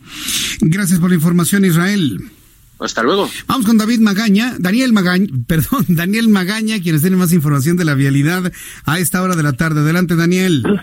Así es, Jesús Martín, tenemos información de pues, la calle de Pino Suárez para las personas que abandonan la zona centro de la ciudad. Bueno, pues cruzamos la zona de José Izazaga, todavía con algo de actividad comercial, no la habitual, debido a pues el día de asueto, pero bueno, todavía algunos giros mercantiles pues se encuentran abiertos, constante cruce de peatones para cruzar esta zona de Izazaga, pero a partir de aquí ya la el avance mejora en dirección hacia la zona, pues ya un poco más adelante del viaducto, o bien para trasladarse también hacia la zona de la avenida Lucas Alemán. El eh, reporte muy buenas noches. Gracias, muy buenas tardes, buenas noches. Gracias, Daniel Magaña. Vamos con el compañero José Arturo García, quien está muy pendiente de los ingresos a la Ciudad de México ahora que se termina este enorme puente vacacional. José Arturo, gusto en saludarte. Buenas tardes. Igualmente, Jesús Martín, muy buenas tardes a usted, amigo que nos escucha en ese instante. Tenemos importante información para usted de por parte de Caminos y Fuentes, eh, en lo cual nos están informando acerca del aforo vehicular de las diversas entradas y accesos a la capital. Esto es precisamente eh, las autopistas se conectan hacia la ciudad. Quiero comentarte que en este instante una de las más cargadas es la México Pachuca que reporta por entrada 40 vehículos y salida 20. La México Querétaro 40 y 15 de salida. La México Puebla, Jesús Martín, amigos de la audiencia, reporta 30 y salen 17 en este momento. Otra también que está un poco cargadita es la México Toluca con 32 de entrada y 27 de salida. La más tranquila, aunque parezca irónico o increíble, porque esto la reportamos cotidianamente pues con problemas en la circulación, es la México Cuernavaca, que en ese instante nos reportan 15 vehículos de entrada y 10 de salida. Así que sobre esta última autopista la situación se mantiene hasta el momento en, en total de control y sin mayores contratiempos vehiculares. Por supuesto, la recomendación maneje con mucha precaución, abroches el cinturón y obedezca los señalamientos, atiéndalos para evitar cualquier accidente. Estaremos muy al pendiente en las calles de la capital con todos mis compañeros que están desplegados justamente a lo largo y ancho de esta capital. Jesús Martín. Correcto, José Arturo. Gracias por la información. Que tengas muy buenas tardes. Igualmente. Hasta luego. Buenas tardes, buenas noches. Esto es el aforo vehicular ahora que está terminando el puente. Quiero decir a nuestros amigos que vienen desde la ciudad de Cuernavaca que efectivamente hay un ingreso como a cuenta gotas, pero porque todos los automovilistas están atorados entre Parres y Tres Marías. ¿Qué tránsito tan difícil hay en esta zona después de La Pera, Coajomulco y eh, la colindancia entre la Ciudad de México y, el estado de Morelos, donde se encuentra el paradero de la, de la Covadonga? Seguramente usted lo ubica muy bien. Pero ¿sabe qué carretera, no autopista, qué carretera está especialmente difícil a esta hora de la tarde? La Xochimilco-Huastepec. Para quienes vienen de Huastepec por Xochimilco, no bueno. Se van a tardar fácil tres horas en llegar.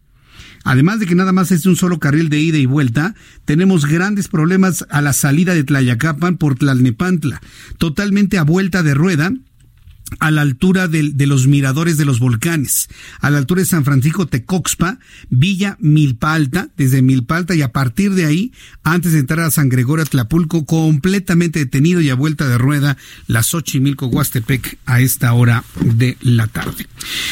Bien, tengo en estos, eh, en unos instantes más, en unos instantes más vamos a tener esta entrevista Vamos a tener una entrevista con la subprocuradora de atención a víctimas del delito y servicios a la comunidad, la maestra Nelly Montealegre Díaz. Ella es vocera de la Fiscalía General de Justicia de la Ciudad de México para violencia, para temas de violencia de género. Maestra Nelly Montealegre, me da mucho gusto saludarla. Bienvenida. Muy buenas tardes. Gracias, Jesús Martín. Muy buena tarde a, ustedes y a su auditorio. Gracias por, eh, gracias por tomar la llamada telefónica. Y bueno, pues eh, de, alguna manera, pues preguntarle a usted cómo se siente con esta responsabilidad ahora en esta fiscalía. Bien, pues bueno, tenemos grandes responsabilidades, pero sobre todo grandes retos. La verdad es que estamos generando pues diversas acciones que si bien es cierto van a llevar un tiempo para que pueda verse el efecto en la ciudad y para que pueda traducirse en una respuesta efectiva, bueno, ya estamos sentando las bases, eh, va desde el cambio en, en la forma de generar investigaciones, en la respuesta que tenemos a la ciudadanía, pero sobre todo en la solidez del trabajo técnico jurídico que realizamos, pues para tener resoluciones jurídicas firmes. Entonces ahí están los grandes pasos, son varias cosas que estamos emprendiendo desde la respuesta ciudadana, la formación y la capacitación de los servidores públicos, la implementación de nuevas herramientas para las investigaciones son dentro de algunas de las cosas que estamos implementando. Y como hoy, que se abrió una agencia modelo en la investigación de delitos sexuales que pues tiene grandes objetivos como el dar una respuesta pues mucho más amigable, una respuesta mucho más cálida y digna a quienes tengan necesidad de acudir a esta fiscalía. Revisaba precisamente el fin de semana una información en el sentido de que mientras más se da protección a las mujeres, mientras más tienen derechos, mientras más se persigue el feminicidio, este fenómeno ha crecido en nuestro país. ¿Alguna explicación que surja de, lo lógico, de lo entendible para un fenómeno como este, que a mayor protección, mayor violencia y mayor delito, maestra Nelly? Bien, yo más bien lo que puedo decir es que hay mayor visibilización de los hechos. O sea, hoy ya tenemos cifras transparentes que estamos publicando y tal permite enterarnos como ciudadanía, como medios de comunicación, de cuántas denuncias se reciben por esos hechos. Ese es un factor fundamental para que tengamos mayor registro de denuncias. Otro, pues evidentemente los canales de denuncia que estamos abriendo. Tenemos lo que antes no sucedía, tenemos tres centros de justicia para las mujeres en tres alcaldías, Ixtapalapa, Azcapotzalco y Plata. Y tan solo en Iztapalapa es una cantidad importante de casos que llegan ahí, que, que las mujeres ya no tienen que trasladarse hacia otras zonas de la ciudad a recibir atención o a denunciar un hecho, sino lo tienen ya en sitio. Entonces ese también es otro factor importante, que ya hay mayores aperturas de denuncia. Otra más, tenemos ya las denuncias vía electrónica, que pueden hacerse vía internet, ¿no? Y que ya estamos recabando y iniciando investigaciones. Entonces, yo creo que también se traduce mucho en eso en la visibilización del fenómeno, de los fenómenos de violencia y en los canales de denuncia. Entonces ahí sí, sí hay un incremento, efectivamente coincido, pero también guardan explicación con lo que acabo de comentar. Correcto. Ahora bien, cuando existen los canales, la posibilidad de la denuncia, la confianza en las autoridades y en este caso en la fiscalía, ¿qué sigue después? Y se lo comento porque tengo un caso cercano, cercano en el conocimiento eh, dentro de la familia de una chica que fue asesinada en la Ciudad de México, 22 años de edad. Se fue a las autoridades, empezó una investigación para conocer cuál fue la razón de estos hechos, que se presume evidentemente por dónde vienen las cosas, y hasta el momento no se resuelve nada. No hay información en la familia, no se conoce el móvil, mucho menos hay detenidos en ese caso. Una cosa es que fluya la información y la denuncia, y otra cosa es que haya resultados de una investigación. Ahí, ¿cómo le van a hacer, maestra Nelly? Coincido totalmente a eso, me refería también hace unos momentos, yo les decía, una cuestión son los canales de denuncia, pero también la respuesta que tenemos que dar como, eh, como fiscalía. Lo que la gente espera al, acercarse a la fiscalía o al tener la necesidad de recibir un servicio de la fiscalía es que el caso no quede impune, que generemos una respuesta que demos con los culpables, que se genere una sentencia, que quien la persona imputada reciba una sanción. ¿Qué estamos haciendo para mejorar casos como estos? Estamos hoy día en la conformación ya de una fiscalía especializada para la investigación del delito de feminicidio y también estamos buscando a la persona que se va a encargar de ser la titular, de ser la líder de esa área de investigación. Tenemos hoy una convocatoria publicada, pero también estamos complementando con otras herramientas. Cuando hablamos de un delito como el feminicidio, estamos hablando de cuestiones de contexto en el que la víctima vivía, en el que la muerte o la forma, el hecho por el cual la privaran de la vida está en un, en un contexto de violencia regularmente. En muchos de los casos, pues el agresor, la persona imputada, quien, lo, quien la priva de la vida, pues es alguien de su entorno cercano. Tenemos que explicar técnica y jurídicamente todo esto. ¿Qué hicimos para lograrlo?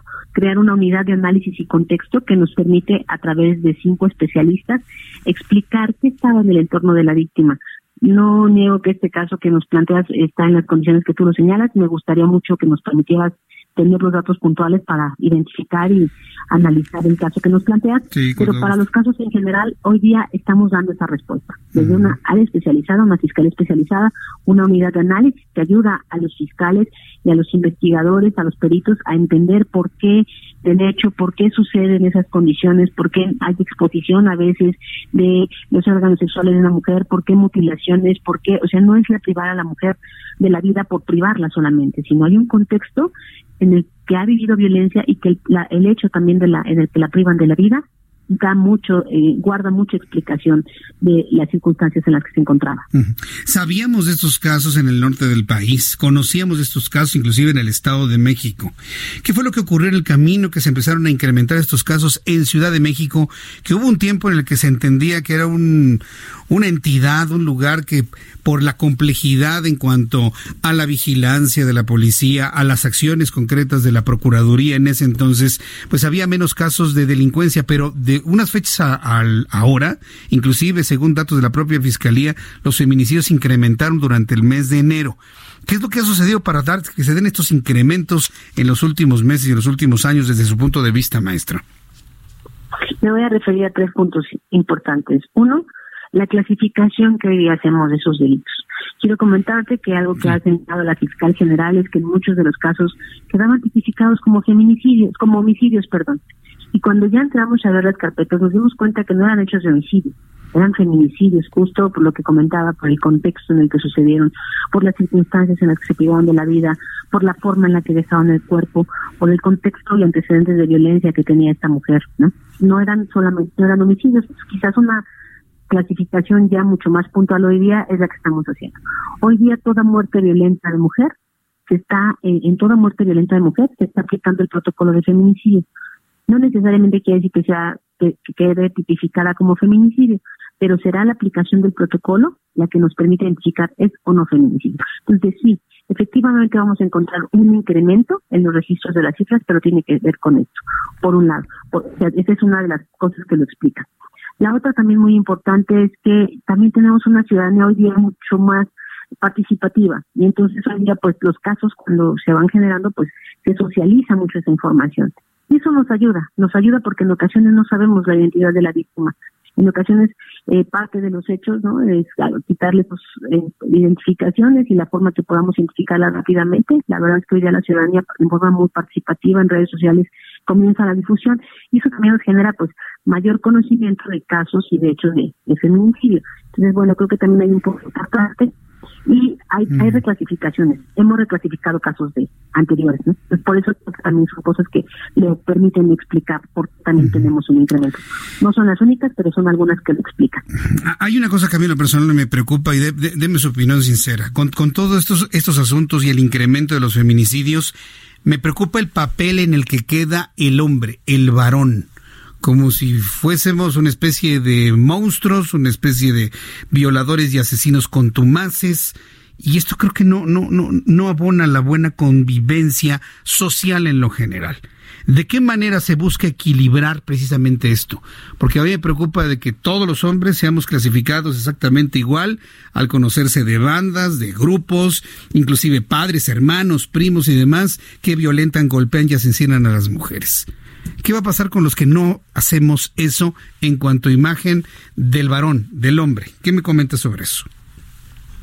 Eh, bien, es muy importante esta situación, de verdad. Eh, ¿Cómo decirlo? Por eso me quise referir yo siempre, y nos referimos desde la Fiscalía a la persona imputada, a la persona feminicida. No siempre son hombres los que privan de la vida a una mujer. Evidentemente, para nosotros como fiscalía tenemos que ser muy responsables en cómo hacemos algún señalamiento hacia algún género, porque desde luego que no es adecuado hacerlo y señalar siempre a los hombres, ¿no? Yo, este, en las investigaciones propias lo revelan, no siempre son hombres quienes generan estas conductas. ¿Y qué estamos haciendo desde en, general, no? Eh, hay varios diversos programas que implementa que se implementan no tan solo en la Fiscalía ahora como ente autónomo, pero sí desde la desde el gobierno de la Ciudad de México hay programas que trabajan con el tema de masculinidades, tanto en la Secretaría de las Mujeres como en el DIF Ciudad de México y en la propia Fiscalía tenemos un centro, un centro donde trabajamos este tipo de violencias, ¿no? Cuando un hombre dice, oye, quiero mejorar mi relación de pareja, quiero hacerlo, no sé cómo mm, desenvolverme ahora que soy padre y tengo dos hijos y tengo una pareja, entonces de pronto genero violencia, se acercan con nosotros a recibir atención terapéutica y creo que son programas que van avanzando. Quizás no son tan conocidos y de pronto tampoco mucha gente se acerca, pero sí. Eh, pero también te decía, el gobierno de la Ciudad de México trae programas muy especializados porque sabemos que tenemos que ir acompañando justo esta nueva reconocimiento de masculinidades hoy día en una ciudad tan tan, cambiante. Sí, definitivamente. Todo esto del señalamiento hacia el varón, hacia el hombre, empezó con este performance de un violador en tu camino. Y yo conocí a muchas personas, inclusive en las redes sociales, que se sentían o sentíamos agredidos en el momento que en el performance dice el violador eres tú, ¿no? Y con un dedo se señalaba al hombre que se estaba que estaba enfrente. Yo alguna vez a algunos de los integrantes de estos colectivos femeninos le pregunté, bueno, ¿y los que no lo somos?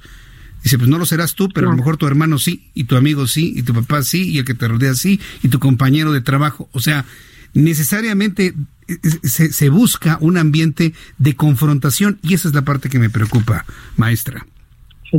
Sí, es, nosotros digo, bueno, desde la Fiscalía quiero comentar que tratamos obviamente de ser muy respetuosos desde, ya desde el curso en el tema de referirnos a las personas agresoras, de reconocer, eso sí, eh, digamos, eh, los sujetarnos a los principios, ¿no? de la debida diligencia, de respeto al proceso penal, de la presunción de inocencia. No podemos nosotros a partir de una investigación juzgar a priori, sino serán las investigaciones las que nos permitan determinarlo y pues tenemos un cambio judicial, no podemos ahí por que sea hombre hacer señalamientos solamente por ese hecho, sino sustentados y derivados de una investigación. Mm, eso, esto último que me ha comentado me parece que le da mucha luz a este camino. Yo le agradezco mucho, eh, maestra Nelly Montealegre, que me haya tomado la llamada telefónica. Vamos a estar muy pendientes de quién va a ocupar ese delicadísimo, la delicadísima posición de fiscal en casos de, de feminicidio. No va a ser una elección fácil, ¿verdad? Así es, así es. Definitivamente no es una elección fácil, pero también yo creo que sí habrá muchas personas que puedan acceder, seguramente que están, vamos a estar publicando los resultados eh, de los avances de esta, hay varias etapas porque no es una elección sencilla, necesitamos a una persona que sea no solamente abogada o abogado, sino alguien que tenga capacidades de verdaderamente de liderazgo en la investigación, de litigio, que tenga competencias de litigio, porque pues va a tener que litigar esos casos ante los juzgados. Entonces no, no va a ser un trabajo solamente de investigación, sino de un abogado litigante. Entonces estamos buscando a una persona que tenga pues grandes talentos, pero sobre todo les decía y soy siempre reiterativa, un gran compromiso de servicio, porque eso es fundamental para estos puestos. Y estoy seguro que así lo va a ser y va a tener y ustedes van a tener mucho éxito en esta pues enorme cruzada para disminuir en la medida de lo posible los casos de feminicidio en Ciudad de México. Yo le agradezco mucho, maestra Nelly, el que me haya tomado la llamada telefónica y atentos de las noticias que ustedes generen. Muchas gracias. Gracias, Jesús Martín. A sus órdenes. Buenas tardes. Que le vaya muy bien. Hasta pronto. Que le vaya muy bien. Es la maestra Nelly Montealegre que nos ha eh, informado sobre sobre estos esfuerzos que el gobierno de la Ciudad de México está realizando para disminuir el fenómeno del feminicidio. Nelly Montealegre Díaz es su procuradora de atención a víctimas del delito y servicios a la comunidad y además ha sido designada por la fiscal eh, Ernestina Godoy como vocera de la Fiscalía General de Justicia en temas de violencia de género.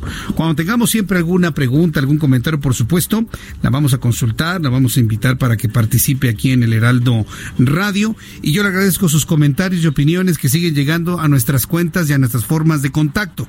A través de mi cuenta, arroba Jesús Martín MX, en Twitter y a través de YouTube. Estamos transmitiendo a través de YouTube. Hoy sí, completamente normales desde el principio, a través de mi cuenta en YouTube, Jesús Martín MX. También tenemos un chat en línea para que usted participe.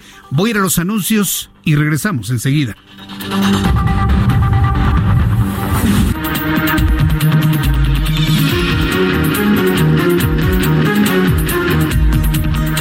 Escuchas a Jesús Martín Mendoza con las noticias de la tarde por Heraldo Radio, una estación de Heraldo Media Group. Heraldo Radio. Escucha las noticias de la tarde con Jesús Martín Mendoza. Regresamos. Son las 7 con 28. Las 19 horas con 28 minutos hora del centro de la República Mexicana. Gracias a Edmundo Hernández que me escribe a través de mi cuenta de Twitter, arroba Jesús Martín MX. Eh, dice que no le cree nada a la joven Brenda Ayala, la hija del general que se disculpa. Eh, dice Ignacio Curi, ¿y será cargo de los daños que le causó al otro vehículo? ¿Quién sabe? Ángela, Jesús Martín, ¿tendrán un espacio en televisión abierta ahora que estrenan canal y en qué horario? Pues estamos de 2 a 3 de la tarde, Ángela. Avísale a todo el mundo que tú conozcas. Estamos eh, de 2 a 3 de la tarde en el Heraldo Televisión, canal 28.1. Si tienes Easy, estamos en el 151. Si tienes Sky, estamos en el sistema básico en el 161. Lo transmitimos a través de Periscope, a través de Twitter, en el sitio de El Heraldo de México, arroba El Heraldo de México. Entonces sí, ahí estamos. Dice Ángela, de ser afirmativo sugiere una transmisión simultánea en radio y televisión abierta. Soy una fiel radioescucha tuya. Bueno, pues nos podemos ver en radio a través de YouTube, Jesús Martín MX, y a través de nuestra página de internet www.elheraldodemexico.com. Ahí tenemos una cámara que está transmitiendo lo que sucede aquí en el estudio. Para quienes están viendo, los, los estoy saludando en este momento. Es una camarita como de de vigilancia que está en la parte de arriba que muestran todo lo que ocurre dentro de nuestra cabina y nuestro estudio con audio. Entonces también a través de www.elheraldodemexico.com, ahí está la transmisión de radio desde la cabina para que usted pueda además de escuchar, ver y nos saludamos. La ventaja en YouTube, en Jesús Martín MX, que tengo chat en línea y ahí podemos platicar usted y yo. Muchas gracias también a Alejandra Castilla, a Freddy, a Cruz MX, Rosalba Ramírez Nachis, 111 Albert, Jesús Martín, eso de que le crean que, que, se lo crea otra persona. Sería bueno saber si es cierto que los generales tienen esos privilegios dentro del hospital. Ahora aparte ella le hizo un daño en el vehículo que se disputaba al lugar. Eso no tiene castigo. Bueno, pues sí, fue una disculpa a la fuerza, sí, se nota que no es nada, nada, nada sincera, ¿eh? Me escribe el profe Memelovsky. ¿Se acuerdan cuando teníamos un gobierno donde le costó la gamba, la, la chamba al titular de la Profeco por su linda hija? Sí, sí, sí, sí, me acuerdo. tiempos pasados, ¿no? Y Sabrí, pues no que solo paró en prepotencia e insultos, al parecer hasta le rayó el auto al que le grabó. Me dice Isa, qué gusto saludarte, Isa. Gracias por estar siempre en sintonía con nosotros. A nuestros amigos que nos siguen a través de YouTube, quiero agradecer infinitamente sus comentarios. Ah, sí, bueno, aquí es que estoy abriendo precisamente la aplicación y mire qué bien suena, ¿no? Efraín Sánchez, José Yever es la misma eh, que se parecen a Goku. Zapatito Viejo, gracias. José Yever también. Manolo González, muchas gracias. Efraín Sánchez. También nos escribe José Chepe. Hola, José. Arturo González, Luis Trillanes, Gilberto Sochigua. Dice, todos son iguales, los periodistas, los panistas, los perredistas, los morenistas y anexas tienen todos cola que le pisen, dicen. Arturo González también nos escribe Emanuel Rosales. Eli Wolf, la justicia y delitos y penas deben ser por igual para hombres y para mujeres. Sí, sí, yo, yo estoy completamente de acuerdo con eso. José María Moreno, niña de papá. Manuel Leox, buena noche a todos. Esther Hernández, hola Jesús Martín, hola, muchas gracias por estar con nosotros. Vamos a entrar en comunicación en este momento con el diputado Raúl Eduardo Bonifaz. El diputado Bonifaz Moedano es integrante del grupo parlamentario del Movimiento de Regeneración Nacional en la Cámara de Diputados, quien está haciendo una propuesta, me parece justísima, al tema de la elección de los próximos consejeros del Instituto Nacional Electoral. Diputado Bonifaz Moedano, qué gusto saludarlo, bienvenido, muy buenas noches. Muy buenas noches para usted y para su auditorio Jesús Martín. Al contrario, gracias por esta oportunidad. Gracias por tomar la llamada. Es está bueno en el centro de la opinión de todos la elección de los próximos cuatro consejeros del Instituto Nacional Electoral. Hay quienes dicen que los van a poner a modo de Morena, sí, a modo del presidente, a modo de Morena, pero hay quienes como usted están planteándolo desde otro punto de vista, de la equidad o la paridad de género. Coméntenos cuál, de qué se trata su propuesta, diputado Bonifaz. Eh, con mucho gusto, Jesús Martín. Mire, el próximo mes de abril van a concluir eh, su responsabilidad cuatro consejeros del Instituto Nacional Electoral, una mujer y tres hombres.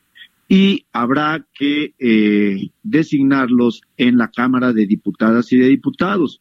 Eh, eh, yo comentaría primero que la elección de consejeros en la Cámara de Diputadas y de Diputados, sin duda la vamos a ejercer en Morena, la vamos a ejercer con mucha responsabilidad, con mucha transparencia y, de verdad no como antes, que era un asunto, como lo dijo el diputado Mario Delgado, nuestro coordinador en Morena, que era un asunto antes de cuotas y de cuates.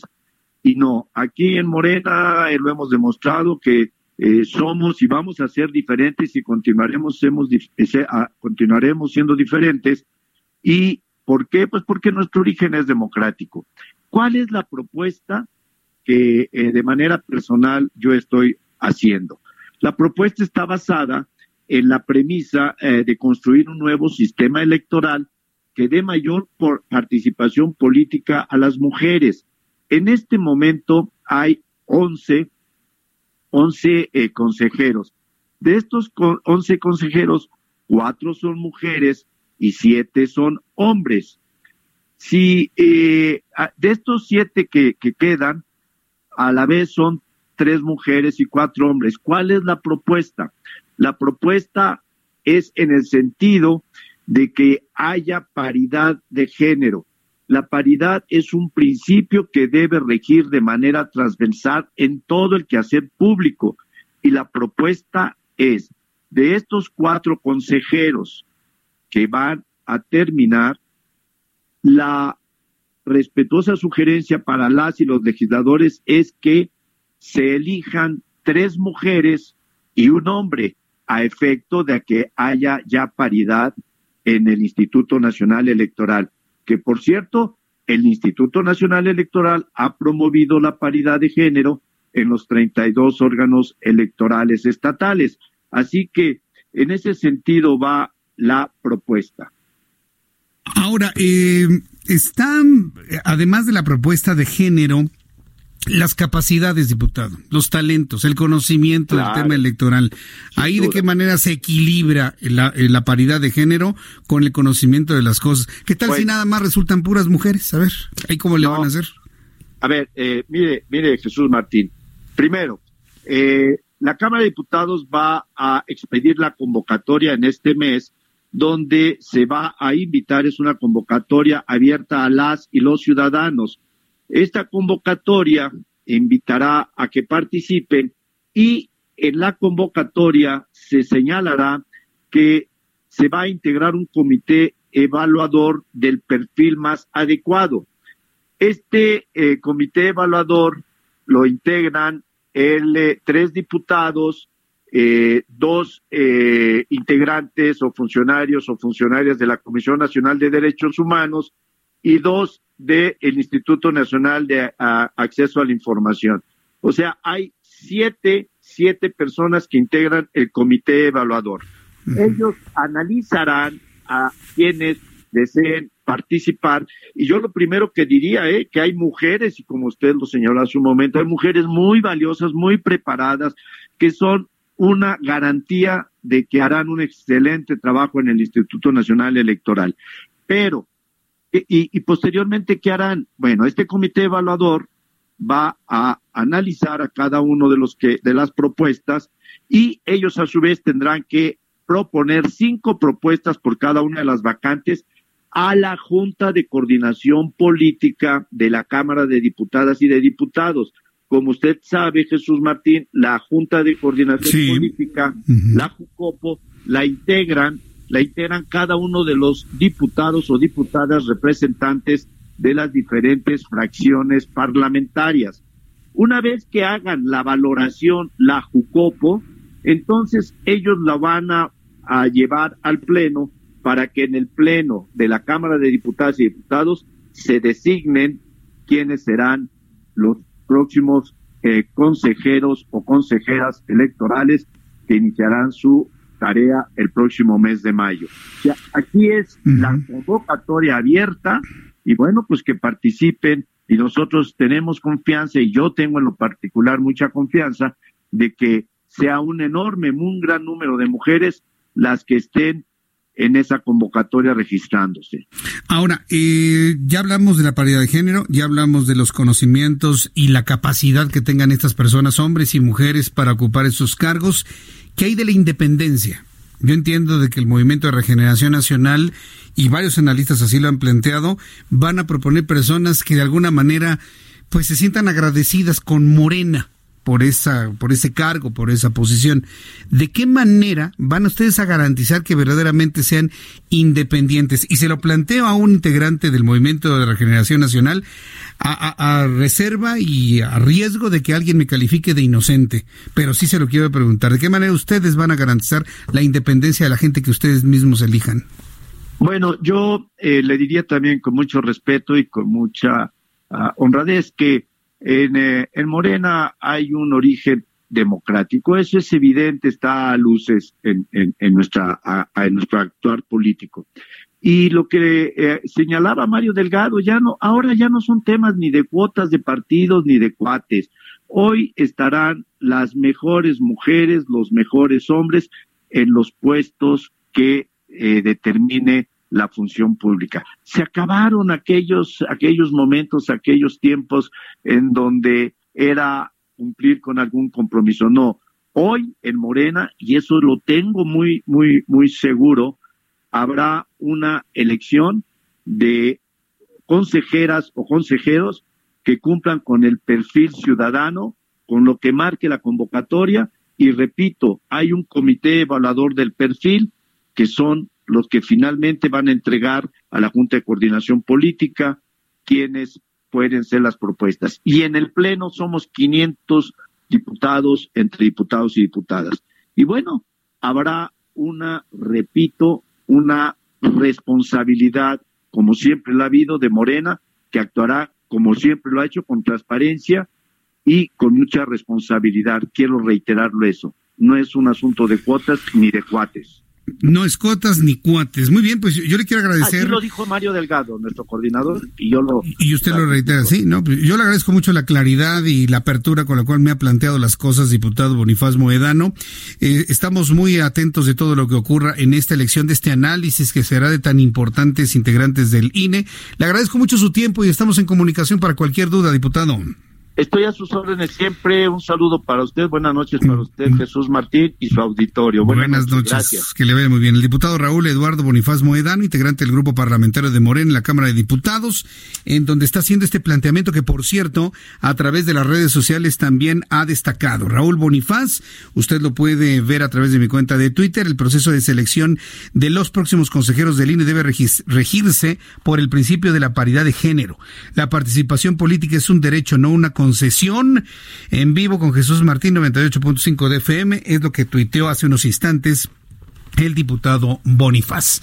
Son las 7.41, las 7.41 hora del centro de la República Mexicana. Vamos a revisar información internacional, pero antes, por supuesto, vamos a escuchar a mi compañero Abraham Arreola, quien revisa y nos informa todo lo ocurrido un día como hoy, 3 de febrero, en otros momentos del tiempo en el mundo.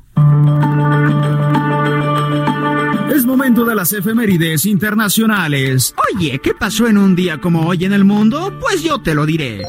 1945, en Estados Unidos, se estrena la película Los Tres Caballeros de Walt Disney. 1972, en Sapporo, en Japón, se inauguran los Juegos Olímpicos de Invierno. 1991, el Partido Comunista Italiano deja de existir oficialmente tras 70 años de historia. Y 2004, la ONU anuncia la necesidad urgente de regular la explotación comercial de la Antártida. ¿Y le hemos hecho caso? Hmm. Esto es un día como hoy, internacional.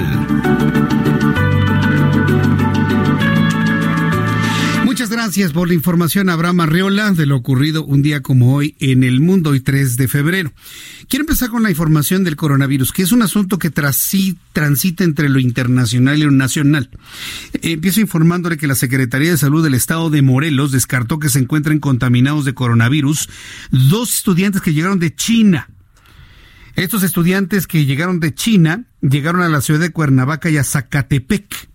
Sin embargo, la dependencia explica que Karen Nayeli Sariñana y Elías Alejandro Albarrán han dado negativo en los protocolos impuestos por la Secretaría de Salud Federal en el mismo aeropuerto de la Ciudad de México. Así que los eh, jóvenes oriundos del estado de Morelos que llegaron de China no tienen el coronavirus. Aquí en la Ciudad de México, médicos y especialistas de cinco hospitales realizarán el diagnóstico y tratamiento correspondiente si se llegara a presentar casos de coronavirus de origen en Wuhan, China. Los centros médicos nacionales que atenderán a los pacientes serán, súbale el volumen a su radio y escuche usted, los hospitales que en Ciudad de México estarán enfocados a atender los casos en el futuro se presenten de coronavirus serán la raza del Instituto Mexicano del Seguro Social, el Hospital 20 de Noviembre del ISTE en la colonia del Valle, allí en Avenida Coyoacán y Félix Cuevas, además del Hospital General de México y los institutos de enfermedades respiratorias y de ciencias médicas y nutrición.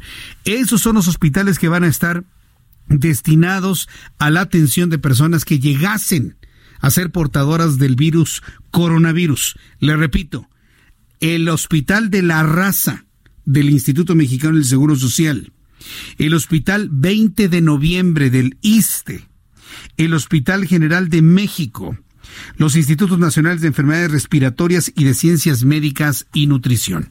Y es que este asunto internacional del coronavirus nos ha sorprendido prácticamente a todo el mundo. Si usted revisa los datos de contagio que teníamos el pasado viernes con los que tenemos el día de hoy, es sorprendente, algo ha pasado. Cuando nos fuimos a descansar el viernes pasado, ¿cuántos contagiados había? No más de nueve mil. ¿Cuántos muertos había? No más de 250. Hoy tenemos más de 370 muertos y contagiados más de 17 mil, ¿puede usted creerlo? La cantidad de contagios con relación a las personas fallecidas ha disminuido la mortalidad del virus ubicándolo en un 2.0%. Había llegado al 2.8, bajó al 2.5, ahora ha bajado al 2.0.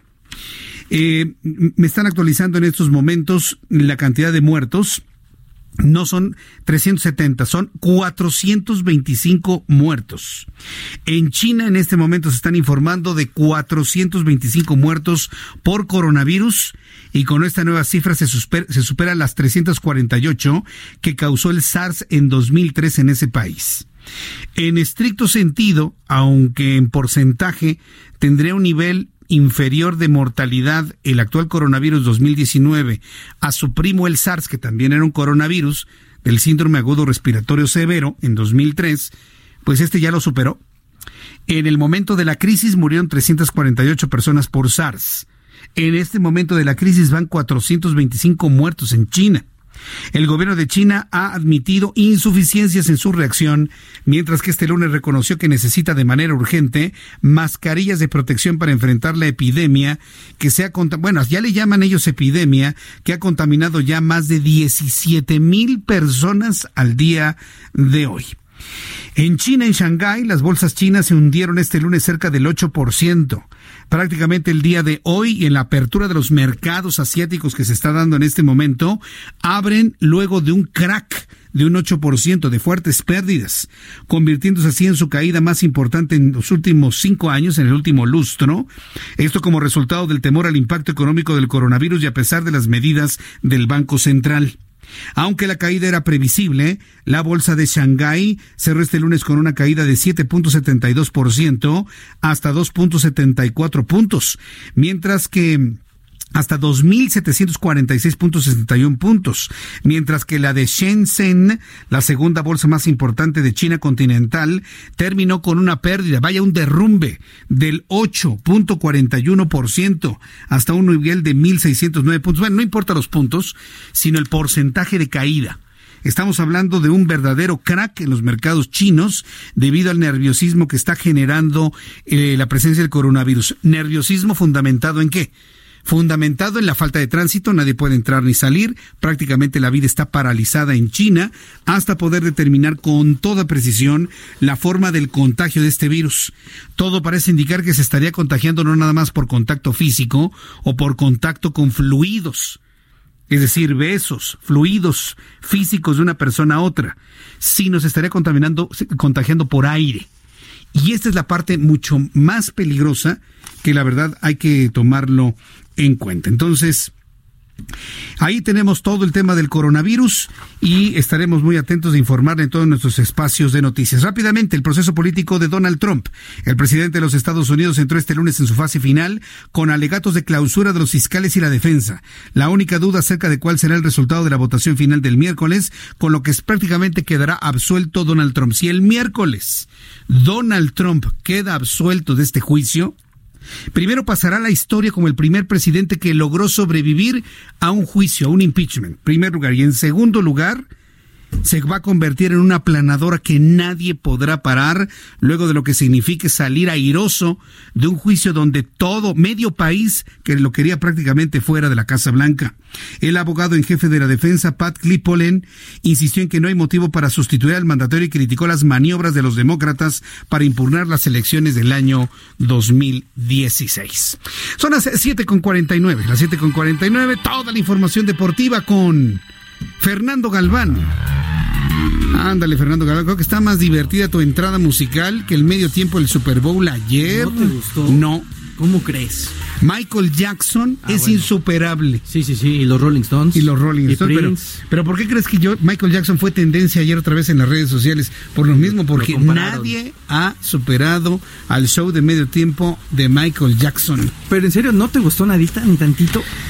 Es que las cantantes no son de mi agrado. Ah, es, es- bueno. es una percepción personal. Sí, sí, sí. Pero no, no me gusta. Y también se quejaron mucho de que al principio fue playback. Y eso obviamente no gusta. Yo te voy a decir una cosa. Yo sinceramente no detecté el playback. Sí, Ah, porque eh, es- estaba más tal vez enfocado en que no me gustaba, no me gustaba. Pero si al que no le gustó, además se confirma que hubo playback, pues es un insulto para el público. Es muy difícil que. Es un sea, insulto para sí. ya, ya a estas alturas Sí, de la sí, vida. eso es cierto. Ni que fuera siempre en domingo. Ah, bueno, sí, tú eres cierto. muy joven. No, sí, muy sí me jóvenes. acuerdo cuando regañaron al Coque. Sí, así que hizo playback. hizo playback. Ni que fuera siempre en domingo con Raúl Velasco para que hagan playback. Es que es muy cansado bailar y cantar, pues para eso se Para eso se fletan. Además son 15 minutos que los ojos del mundo te están viendo y tienes que dejarlo todo. ¿Sabes cuánta gente puede dejar el alma por cantar en un Super Bowl, en un medio tiempo de Super Bowl, Claro. y estás haciendo playback? Bueno, al principio nada más, ya después. Al principio. J. Lo llegó y recuperó el, el espectáculo del medio tiempo. Bueno. Pero pues vamos a arrancar. ¿Estás de acuerdo que luego en el Super Bowl es lo más atractivo el medio Sí, tiempo? sí, sí, claro, Empezamos es- los comentarios con el medio tiempo. ¿Qué le pasó a tus 49? A ver. No, no, no. ¿Qué le pasó a San Francisco? Apareció un equipazo llamado los jefes de San Fran- los jefes de Kansas City. Ah, esa es la razón, fue un sí, equipazo. Sí, sí, sí, fue un equipazo.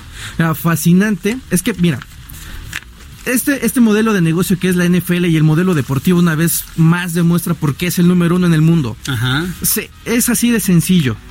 Para, para que los ceros en los cheques se incrementen en el negocio, lo que hace la NFL es muy sencillo. Tiene que ver calidad en el terreno de juego y eso vimos ayer. Más allá del resultado a favor de Kansas 31-20, que la verdad se los llevó de calle y se los llevó bien, fue un gran duelo a la ofensiva terrestre y a la ofensiva por aire. Terrestre en el caso de San Francisco, aunque en el momento clave a Garapolo pues no, no le ganaron los nervios y no pudo sacar la jugada. Lo que sí hizo Patrick Mahomes, que está hecho un fuera de serie, pero no nada más por el tipo de jugador que es. Este tipo tiene 24 años y ya es una considerado uno de los tipos más sobresalientes de la NFL. ¿Sabes cuántas playeras, cuántos jerseys vende el solito? ¿Cuántos? 10 millones. ¿Él solito vende 10 solito, millones? él solito. 24 años de 24 edad. añitos. Se va a volver loco. No, imagínate todo lo que tiene que ver alrededor de él para que ese tipo efectivamente no pierda la cabeza. Pero ya se puede, vamos, está hablando ya del inicio de una dinastía que le va a seguir a lo que hizo Tom Brady, a lo que en algún momento hizo Dan Marino, a lo que hizo Brad, eh, Drew Brees, Brett Favre. O sea, este es un tipo llamado a ser grande y Garapolo también tiene también 28 años apenas. Entonces tiene también tiempo para poder eh, sacudirse esta derrota y buscar una victoria en un Super Bowl porque también es un tipo bastante, bastante bueno.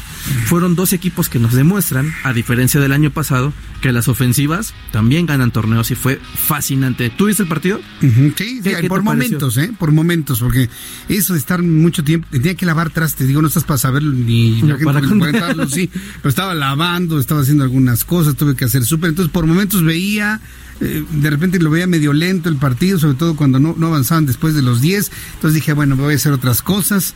Me gustó más que otros supertazones, No, debo muy- decirle. muy bueno. Pero la verdad es que no, no, no el medio Sí, tiempo sí, aguantar las no, no, tres horas y no media más- está, está difícil. Y es que fíjate también otra cosa que este deporte nos enseña, de que, de que el calendario sea de septiembre, febrero, es para brindar la calidad que vimos ayer. O sea, es un partido que todo te lo vende. La in- el inicio con la roca, las playeras, la música que escuchas, todo está perfectamente Sí. establecido para que, te- para que tú lo consumas, pero porque vale la pena verlo. O sea, no es como en el partido de fútbol que cada tres días hay juego y de repente te aburres. No, por eso estos tipos se preparan para que en seis meses todo vuelva a ser Sí. perfecto como lo que vimos. Eh, fíjate, me enteré de un grupo de amigos que habían este eh, apostado y perdieron más de ciento y tantos mil pesos. Ay, no, no, no. Cada uno se perdió 15 mil pesos. Ah, su mecha. Sí, no, no, no. Digo, pero ¿para qué hacen eso? Es que íbamos a ganar mucho dinero. Iban y le iban a los 49 Ay, a no, Francisco. Yo aposté 50 pesos y gané. ¿Ganaste? Sí, una comidita, sí, sí, sí. Ah, una comidita. muy sencillo, 50 pesitos, una comida Sí. corrida, pero no duele, ¿no? Imagínate, cientos de miles de pesos. No, no, no, no están locos. Pero para que veas. Sí, sí, hasta dónde llega la pasión. Fíjate que también el fin de semana no nada más fue NFL, también hubo ganadores ya del Gran Abierto de Australia. Novak Djokovic se lleva el primer Gran Slam del año al vencer al austriaco Dominic Thiem. El 17, ¿no? Su número 17. Sí, su gran slam y en tres 17. décadas consecutivas, ¿no? o sea, en tres décadas diferentes. Ese tipo llamado a hacer historia el serbio. Lo venció al, al austriaco por parciales de 4-6, 6-2 y 6-2. No, te estoy dando los otros. 6-4 ganó 4-6, 2-6, 6-3 y 6-6. Así se le llevó el, partido el austriaco. Y la estadounidense eh, Sofía Kenin, de 21 añitos, conquistó el abierto también en la parte femenil. al vencer 4-6, 6-2 y 6-2 al español Garbiñe Muguruza. Y también gracias a un cuadrangular conectado por Sebastián Elizalde, los tomateros de Culiacán derrotaron cuatro carreras a dos a los cangrejeros de Santurce para continuar con la pelea en la serie, en la serie del Caribe. Con ese resultado, la novena mexicana presenta un récord de un ganado y un perdido. Y durante el juego de los, entre los Lakers y los Trailblazers, LeBron James ofreció un emotivo discurso en memoria de Kobe Bryant y su hija, donde quedó claro que la verdad este tipo no va a ser olvidado. Desde el Staples Center, el rey LeBron afirmó que continuará su legado jugando al baloncesto tal y como Kobe lo hubiera querido. Eh, y también hubo fútbol de Italia este día.